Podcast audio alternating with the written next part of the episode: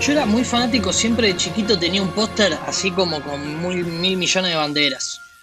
Después era muy fanático en minijuegos de unos jueguitos que después se hicieron más famosos en Facebook, que era tipo el Geo Challenge, toda esa vaina, que no sé si ustedes alguna vez lo jugaron, que era medio quiz de, de geografía. En realidad nunca me gustó geografía, pero sí era fanático de las banderas en general. Y con estos jueguitos como que me iba aprendiendo muchas banderas. De chico tenía como un póster con muchísimas cantidades de banderas, tipo medio eh, Wikipedia, medio enciclopedia de banderas. Y me divertía aprenderme todas las banderas que podía. Ni hablar con la figurita del mundial y con los equipos de fútbol y toda la secuencia. Bastante fanático de las banderas en general. Un poquito más grande, ya cuando me copaba todo lo que era la idea de ir a Musimundo a comprar discos y cosas por el estilo, eh, obviamente todos sabían, digo, siempre sabes quién es Bob Marley porque está su cara en todas partes, en todos lados y todo. No sé si alguna vez tuve particularmente eh, un fanatismo por Bob Marley antes de esta secuencia mía en Musimundo, no me acuerdo bien de qué edad. Eh, pero caigo ahí a Musimundo y de repente como viendo, viendo los lugares, en Musimundo te podías poner un disco y te lo, eh, en el lugar lo podías poner y escuchar. No sé si sigue existiendo eso, pero estaba Godines. Eh, y de repente como lo que sería scrolleando físicamente en toda la disquería, me encuentro con una tapa llena de banderas. Todas banderas de África. Muchas no tenía idea cuál eran, o sea, lo primero que hice fue como ver el disco y como decir, uy, esta es la de Angola, uy, esta es la de Kenia, uy, esta es la de Kosovo, viste, como que iba ahí, reconocía la de Senegal, reconocía la de Angola, más que nada por, eh, por los mundiales de fútbol, te diría, eh, porque en mi, en mi póster no estaban todas estas banderas, había algunas muy raras, y te diría las más lindas que vi en todo lo que es banderas. Fui ahí, lo puse, claro, era Bob Marley, uno medianamente sabía quién era Bob Marley, fui a decirle a mamá, mamá quiero este, me llevé Survival de Bob Marley. Un disco que se iba a llamar The Black Survival, pero que Bob Marley eh, quiso que el mensaje, más allá de que está atravesado por, por ser muchísimas canciones de protesta y de, una cosa política que tiene que ver más con, con África. Se iba a llamar The Black Survival, pero se llamó Survival, justamente porque el Bobby quiso que el mensaje sea universal, que no sea solo orientado a, a su madre tierra, ¿no? Eh, obviamente ahora vamos a hacer un repaso y vamos a ver cómo lógicamente está orientado al continente africano, pero bueno, arrancás el disco y empieza So Much Travel in the World y es In the World. Y así es como arranca el disco. 23 millones de escuchas tiene Spotify. Y habla del mundo y de todos los problemas que hay en el mundo. Hoy vamos a escuchar, quiero escuchar casi todo el disco, no vamos a llegar todo, pero vamos a ir.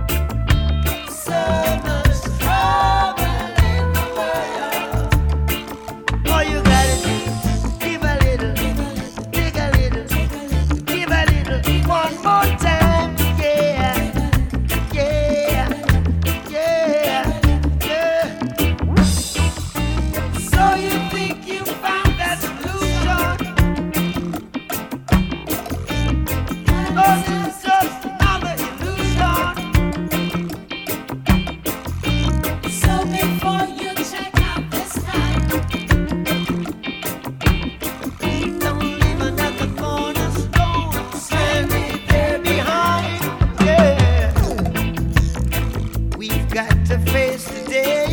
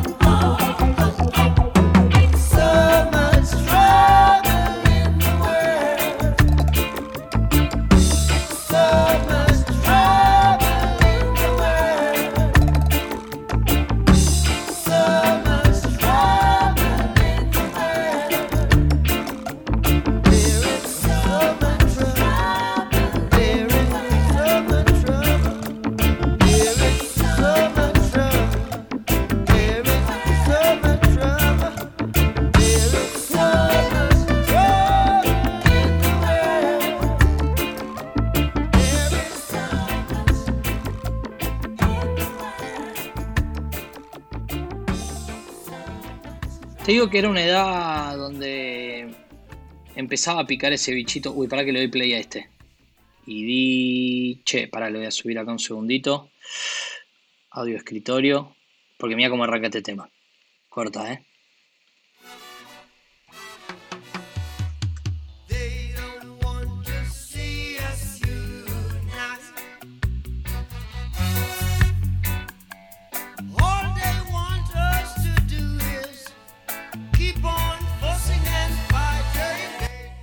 Ellos no nos quieren ver unidos, qué bestia.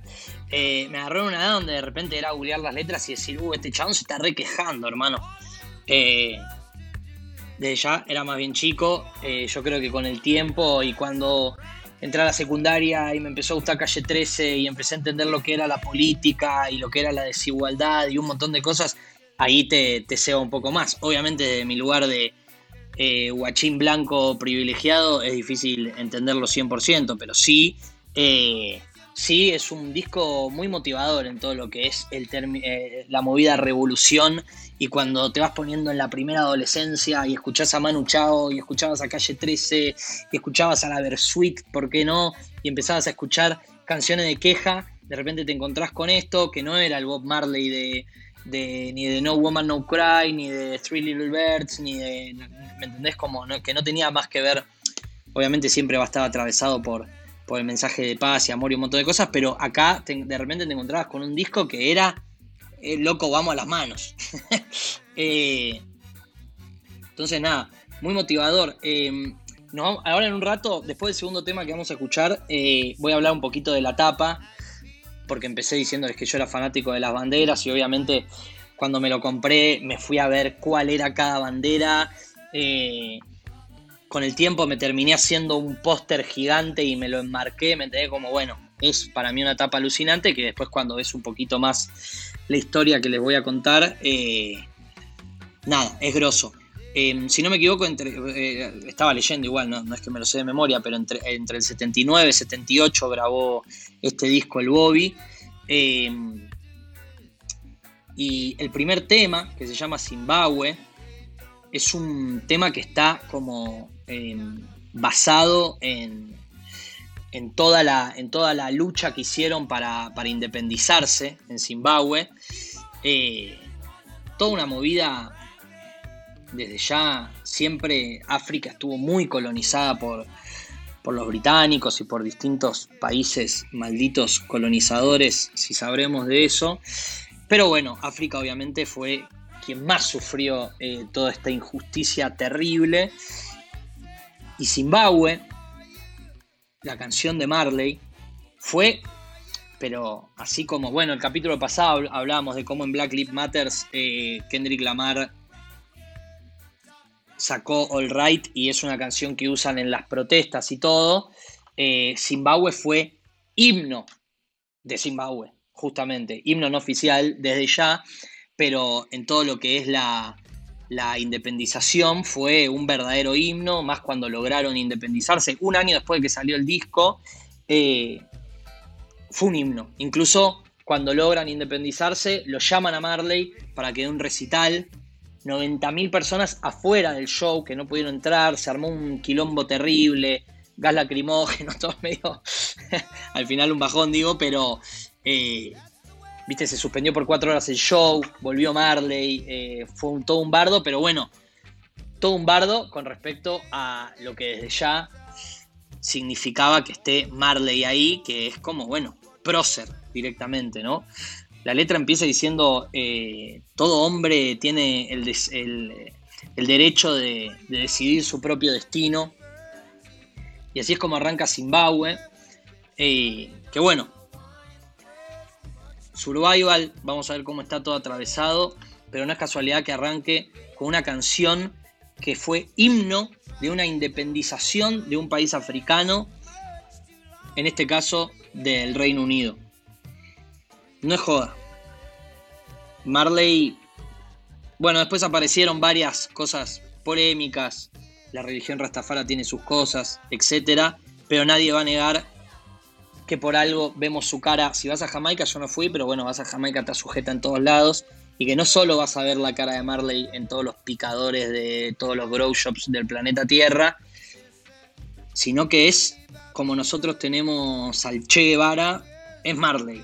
No es solo un músico, no es solo una figura que representa el cannabis, más allá de que eso representa un montón de secuencias con, con la paz y el amor. Marley es una figura política muy pesada. Te repito, vamos a escuchar Zimbabue, que es un himno en Zimbabue después de que se pudieron independizar. Bob Marley, Zimbabue, y seguimos con un poquito más de historia de Survival. Hoy vamos a hablar solo de Survival, ¿eh? Tipo, no voy a hablar de todo Marley, porque ya me di cuenta que no me están dando los tiempos nunca para hablar de, toda una discografía ni de nada. Entonces, hoy particularmente eh, quiero escuchar Survival, que lo escuchemos bastante, no vas a poder ser todo el disco, pero bueno, seguir charlando un poquito de lo que para mí es el mejor disco de Marley, pero por toda esta. Mira, ahí está Solver atrás. Saluda, Solver. Ahí saludó desde la cocina. Eh, sí, lo que es mi disco preferido. Obviamente tenés discos como Exodus que tienen muchísimos temas más conocidos y que tiene más hits. No sé si Survival es un disco de hits. No creo que estén los hits más grandes de, de Marley ni cerca.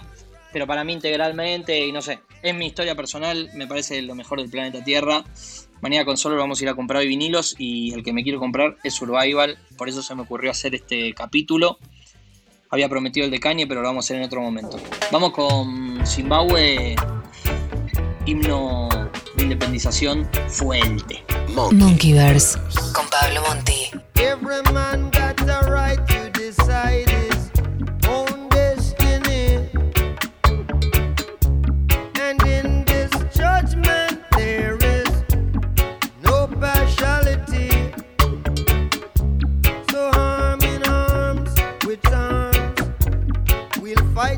little struggle. Cause that's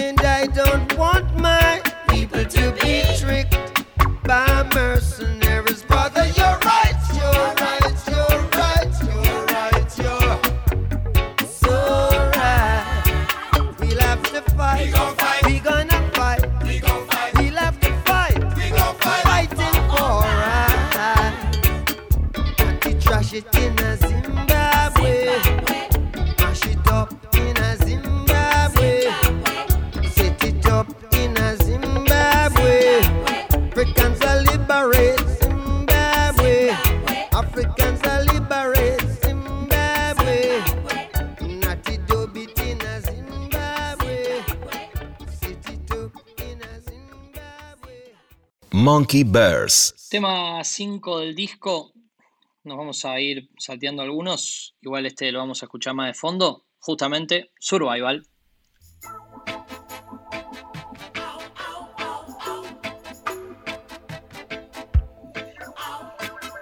Yeah. 3, 2, 1, ruido. ¿Qué? ¿Cómo podés estar sentado ahí diciéndome que te importa, hermano? Eh, les voy a tirar un poquito de data de, la data, de la tapa. Em, in every day. Primero, acá la tengo de fondo, sí la tengo de fondo. Estiro muy rápido para que sepan de qué bandera es cada uno. Yo te digo, si me tengo que hacer el canchero, solo vos sabés sin ver cuál es cada tap, cuál es cada banderita. Fíjate. La primera es fácil. No, eso de ahí es fácil. Esa de ahí, esa es Kenia, bien, la primera. Esta segunda es fácil también, Bien, esta es fácil, muy del mundial también. ¿Italia o Irlanda? No, no, boludo, si son todos de África, hermano. Ah, eh, Costa de Marfil. Costa de Marfil, pa. Claro. Les voy a ir diciendo, vean acá, bueno, si están escuchándolo por radio, van a escuchar una cantidad de países de África que les voy a decir todos los que están en la tapa. Pero no antes, sin aclararles eh, quién la hizo. Le hizo Neville Garrick, que es eh, el que hizo todas las portadas, si no me equivoco, o la gran mayoría de, las tapas de Marley. Un artista que nació en Jamaica, eh, que vivía en Los Ángeles. En ese momento no es que el chabón agarraba y te googleaba todas las banderas y te las sacaba fácil. Eh, se tuvo que ir eh, a Estados Unidos para buscar así como modo enciclopedia todas las, todas las tapas, todas las banderas que había de África para poder armar la tapa. Y estaba muy cebado el chabón, porque el, disco anterior de, Bobby había sido un disco de la concha del mono, que es Kaya, eh, pero bueno, que fue un poco criticado. Vean, presten atención mi latiguillo del E. Soy el Diego, me lo dijeron en uno de los programas pasados, tipo, che, decí mucho E, jódanse, así es la vida. Kaya es un disco hermoso de Bobby, más romanticón que los giles lo han criticado, digo los giles en su momento, lo han criticado como, eh, ¿dónde está el Bobby de la protesta? ¿Me entendés? Y entonces el chabón agarró, terminó Kaya y después hizo Survival como, ¿querías queja? Tomá. Y este Garrick dijo, eh, eh, Bob es un. Dijo tipo. Bob es un pescador que usó a Kaya como cebo, que eran canciones de amor para poder escuchar en la radio, porque si no, Bobby sufrió toda la vida, perdón, paréntesis, no sufrió toda la vida, no sufrió, digo, su música de que al ser tan de protesta y polémica para obviamente los garcas que están en el poder, que no les servía que Bobby esté en la radio, Incluso después les voy a contar una pequeña teoría conspirativa de que en realidad lo mató la CIA y no lo de la uña y el cáncer ese medio, esa cosa de cáncer de piel, etcétera, sino que hay una teoría de que fue todo la CIA porque no le convenía que esté vivo. En fin, se los cuento en un rato. Em, el chabón dijo, como bueno, Kaya le sirvió para poder estar en todas las estaciones de, radio, de RB, etcétera, pero después vino con el peso pesado, vino con el pez gordo que es Survival. Bueno, como les decía, eh, llegó el momento de diseñar la tapa del álbum, capaz de los más militantes de Marley. Entonces Garrick sabía que tenía que hacer una cosa bien fuerte, que represente. Obviamente estaba con la idea de expresar visualmente esta idea de, supervivencia negra sin usar explícitamente la palabra black, porque justamente los que les dije antes, le cambió el nombre de Black Survival a solo Survival. El chabón dice, bueno, ¿qué representa a África? Todas las banderas de la nación africana, básicamente. Les dije, se tuvo que ir el chabón a Nueva York, agarró, tomó todas las notas, todo lo que es notas, se fue tipo biblioteca. Repito, no había internet, era más difícil la vida, ¿eh? Sin internet. Ahora googleás y te las tira de una. Pero bueno, también tenía que representar a Jamaica, a Trinidad, a Barbados. Y por eso, ¿ven esa línea que parece como algo medio glitcheado, eh, medio en blanco y negro? Que está justamente atrás del título del álbum. Parece una textura de, casual, pero si lo ves de cerca hay un significado muy fuerte, que es que este Garrick encontró un plano de cómo colocaban a las personas esclavizadas en los barcos y eso es lo que puso ahí en ese gráfico que si lo ves de cerca tiene ese sentido. También puso unos símbolos de la supervivencia negra a lo largo de la historia mundial. Y bueno, por eso ese, digo, ese glitcheado, ese blanco y negro que se ve ahí, es un significado bien, bien, bien fuerte, que bueno, fue para básicamente representar a toda la comunidad, digamos, y no solo a la africana.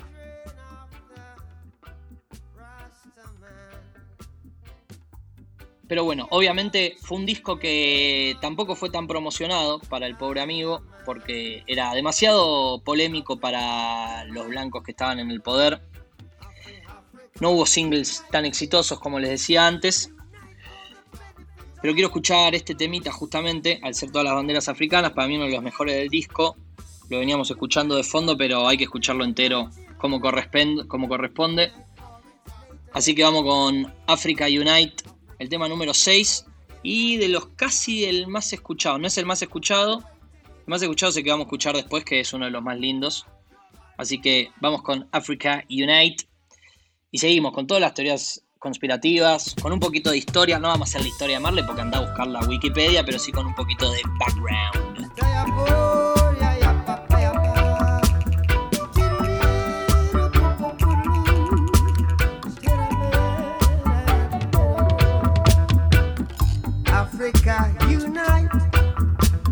We're moving right out of Babylon, and we're going to our father's land. Yeah. How good and how pleasant it would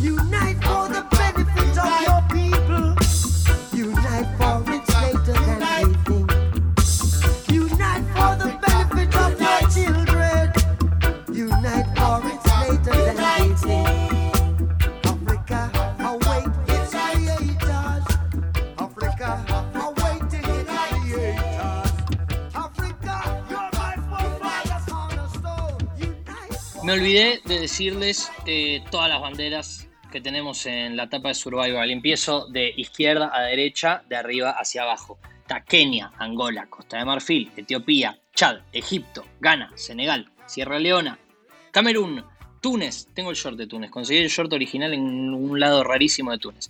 Níger, Nigeria, Guinea, Gambia, Somalia, Alto Volta, Zaire, Guinea-Bissau, Liberia, Suazilandia. Suazilandia justo la sabía porque tocaba mucho en el Geo Challenge. Madagascar, Togo, Mozambique, República Centroafricana, Zimbabue, qué bandera de Zimbabue. Seychelles, qué bandera la de Seychelles. Todas una, una más linda que la otra. Zambia, Lesoto, Uganda, qué bandera la de Uganda, hermano. Uganda, gran nombre para un gatito, ¿eh? Argelia, Malí, Sudán, Botsuana, Marruecos, República del Congo, Tanzania, Burundi. Em, claro, hay dos, hay un Sanú y hay un Sapú, que son, eh, me parece que uno es un Zimbabue de un tipo Zimbabue Norte y Zimbabue Sur, si no me equivoco. Mauricio se llama uno, Mauritana, Gabón, Benin, Guinea Ecuatorial, el otro día conocí un guacho que nació ahí, eh, Papua eh, Nueva Guinea, Malawi, Santo Tomé y Príncipe, Djibouti y Ruanda. Tremendas, una más linda que la otra. Em, vamos a escuchar el tema más, dis- eh, más disco, más escuchado de todo el disco.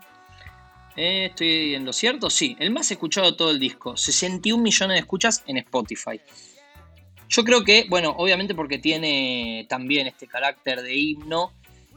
Y te diría que eh, en lo que le decíamos de si se llamaba Black Survival o Survival, es bastante un himno universal, ¿viste? Te- habla como de They made the world so high, ellos hicieron el mundo tan duro, todos los días tenemos que seguir luchando, y habla de, que hay que luchar contra el hambre, eh, contra la alimentación, o sea, habla como de, sufrimientos más universales.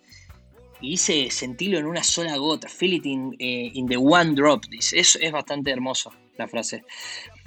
Todavía vamos a encontrar tiempo para rapear, estamos haciendo, estamos llenando un vacío, así se siente este ritmo del tambor que te late dentro, tocando este ritmo, eh, luchando, dice Fighting Against the System. Bueno, te diría el hit, no te diría, el hit más grande que tiene el álbum, One Drop, una canción más hermosa e imposible. Escuchémosla y seguimos.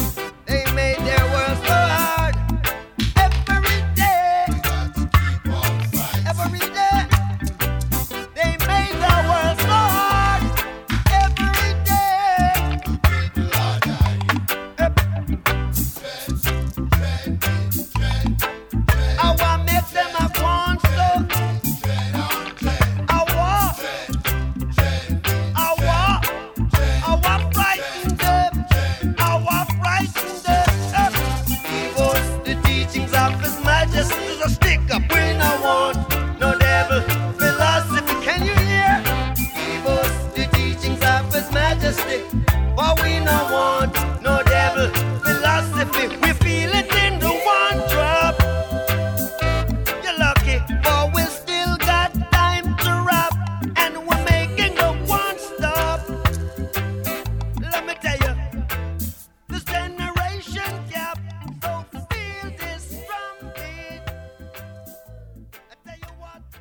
Monkey. Monkeyverse con Pablo Monti.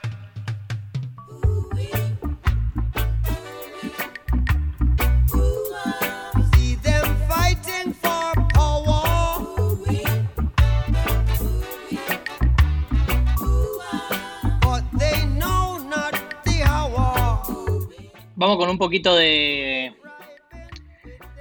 background de algunas cositas, sin hablar muchísimo de lo que ya todos más o menos sabemos, pero para adentrarnos un poquito en toda esta teoría conspirativa de que a Marley lo querían más muerto que vivo, obviamente, ¿no? Como a todos, a todas las personas que lucharon por los derechos de otros, lamentablemente en este sistema suele pasar, ¿no? So, en las afueras de Jamaica nace el Bobby, 1945. Todavía Jamaica era una colonia del Reino Unido, teniendo una población negra del 93%, ¿no? Una, locura. Em, los del Reino Unido, obviamente, como necesitan el azúcar para su tecito y todo esto, llevaron esclavos de África, los pusieron en Jamaica para laburar para ellos, le producían cañas y otras cosas. Qué raro, ¿no? De parte del Reino Unido. Eh, el papá del Bobby era, era un hombre blanco británico. Por eso vos, ves los videos, o sea, y los compas de Bobby, etcétera, y a él eh, le decían como, como White Boy, le decían al Bobby, porque era, o sea, eh, considerablemente más blanco, digamos, de, de- piel. Em, pero bueno, ahí le decían blanquito al Bobby. Y en 1962, o sea, más o menos a lo, a un poquito menos de 20 años del Bobby, ahí los, británicos deciden darle la independencia a Jamaica.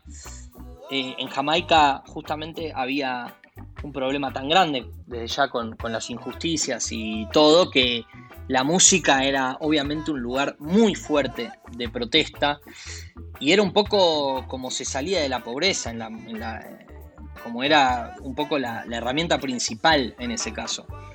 Pero bueno, eh, mientras Nixon estaba ahí en, Estados Unidos diciendo que eh, el porro era una de las sustancias más peligrosas del mundo, incluso había como medio un chamullo de que esto lo sabes primero con el chamo, capaz el mejor youtuber que existe en el mundo.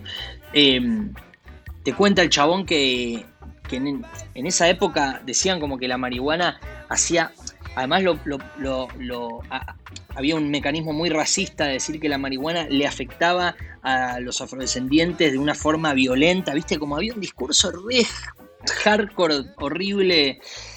Que bueno, mientras pasaba eso, obviamente en Jamaica, Bobby, eh, Bonnie Wyler y Peter Tosh, con quienes eh, después se iban a juntar, ellos eran los Wylers, se juntaron, Bob Marley y los Wylers, obviamente estaban diciendo que, que la gancha era una, una gran herramienta de amor y paz.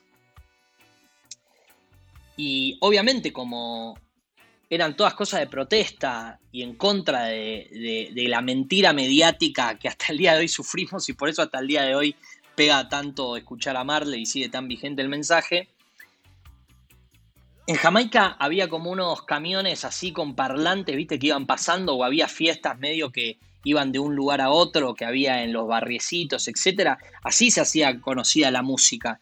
Y a Marley y a los Wailers los escuchaban por todos lados, por, estas, por estos camiones que iban por todos lados. O sea, se, se hizo como desde el underground, eh, sonaban estas discotecas móviles, pero ya era muy conocido antes de ser famoso mundialmente en Jamaica por una cosa medio como de del boca en boca, por así decirlo. Pero bueno, sin meternos mucho más en, historia, sí está bueno contarles que hubo un momento eh, en donde había dos líderes políticos que querían ser presidentes en, en Jamaica, uno más anti Estados Unidos que el otro, uno más amigo de Fidel Castro y otro más pro Estados Unidos. Desde ya, para hacerle mala prensa con Estados Unidos y etcétera, había una campaña de que Bob Marley eh, apoyaba 100% a- al, al presidente más anti Estados Unidos. Bob Marley no era de posicionarse mucho, digamos, por ninguno de los dos nombres, sí de posicionarse políticamente, pero no, no tanto por uno de estos dos nombres. Entonces el chabón hizo un show gratis en nombre de la paz y la unión, ya siendo Bob Marley, ¿no? Ya me adelanté en el tiempo. Y juntó a estos dos chabones, miren el video incluso. Pero para, antes, una aclaración porque está bueno saberlo. Dos días antes, Bob, su esposa y unos amigos, hubo como un atentado, tiros, etcétera, que, que quedaron todos lastimados, eh, con heridas, etcétera. Pero el Bobby decidió hacer igual ese show. Y agarró a estos dos dirigentes políticos, hizo que se den la mano eh, como si ahora tocara una banda y lo agarra a Mauricio y a Cristina y hace que se den la mano, ¿viste? Como una cosa bastante fuerte, como medio eh, unimos la grieta más allá de todo. Em,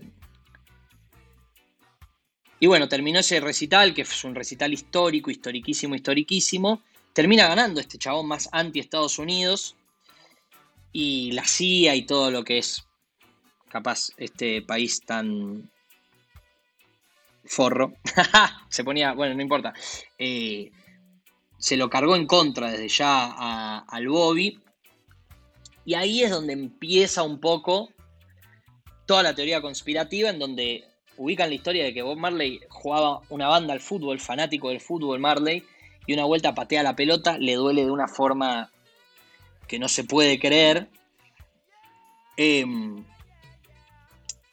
y ahí ve que tiene una mancha grosa en el dedo del pie, va al médico, hermano, tenés melanoma, que es un tipo de cáncer de piel, te tenés que apuntar el dedo, Bobby no quiso, por una cuestión de religión, los rastafaras no, no, no, no te... Eh, no, está prohibido, digamos, eh, o no podés, a confirmar, eh, desde ya estoy hablando, no soy un experto de nada, pero eso es lo que dicen, que no, por una cuestión de religión, no se podía cortar ni la piel ni nada, entonces no quiso amputarse. Esa es la, digo, y esa enfermedad creció y así muere Bob Marley. Esa es como la versión que oficial que todos sabemos del Bobby.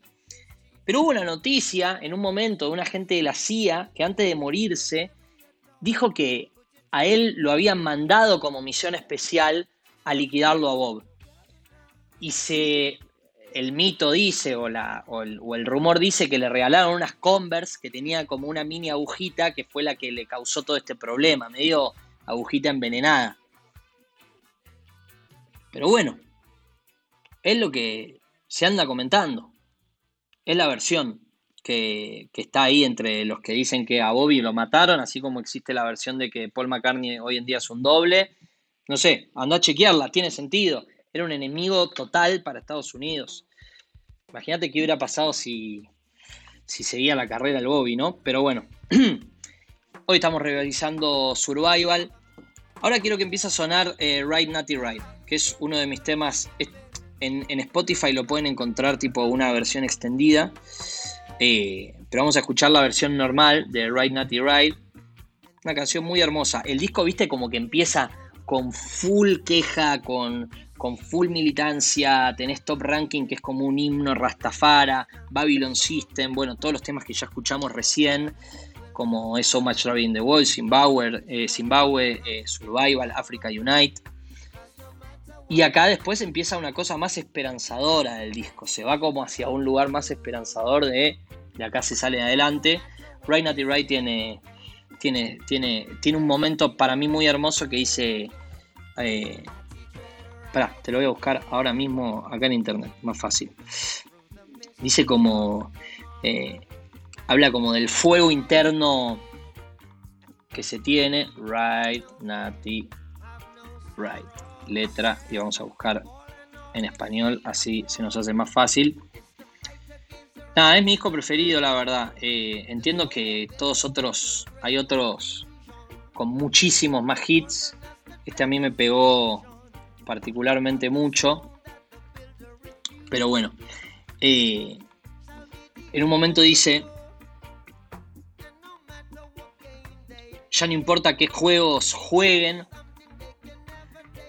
there is something they could never take away, hay algo que nunca se van a poder llevar, algo que nunca nos podrán quitar, y es el fuego. Y lo dice, I need some fire. Escúchenlo y lloren en el auto o en su casa, o si lo están escuchando on demand, para mí es un momento donde se te pone la piel de gallina y dice algo que nunca nos podrán quitar y es el fuego, es el fuego, es el fuego, lo repite tres veces, quemando todo. Y se siente el fuego, el fuego, el fuego, el fuego. Eh, es muy linda la letra. Bueno, la estamos viendo acá en pantalla y si lo están viendo en, en la radio se los dice. Only the birds have eh, solo los pájaros tienen alas. No hay tiempo para ser engañados. Deberías saber y no creer. Ya tiene este juicio, ya, eh, el, dios de, la religión Rastafara. Could never be Bueno, nada, escuchen toda la letra, véanla, búsquenla. Nunca podría estar con agua, así que ningún agua podrá apagar este fuego. Este es el fuego, es el fuego, Right Natty Right. Bueno, una canción demasiado hermosa que creo que ya va a cerrar el programa. Si no le damos un cierre y si no, escuchen esta canción hermosa que se les ponga la piel de gallina y fight against the system, guacho.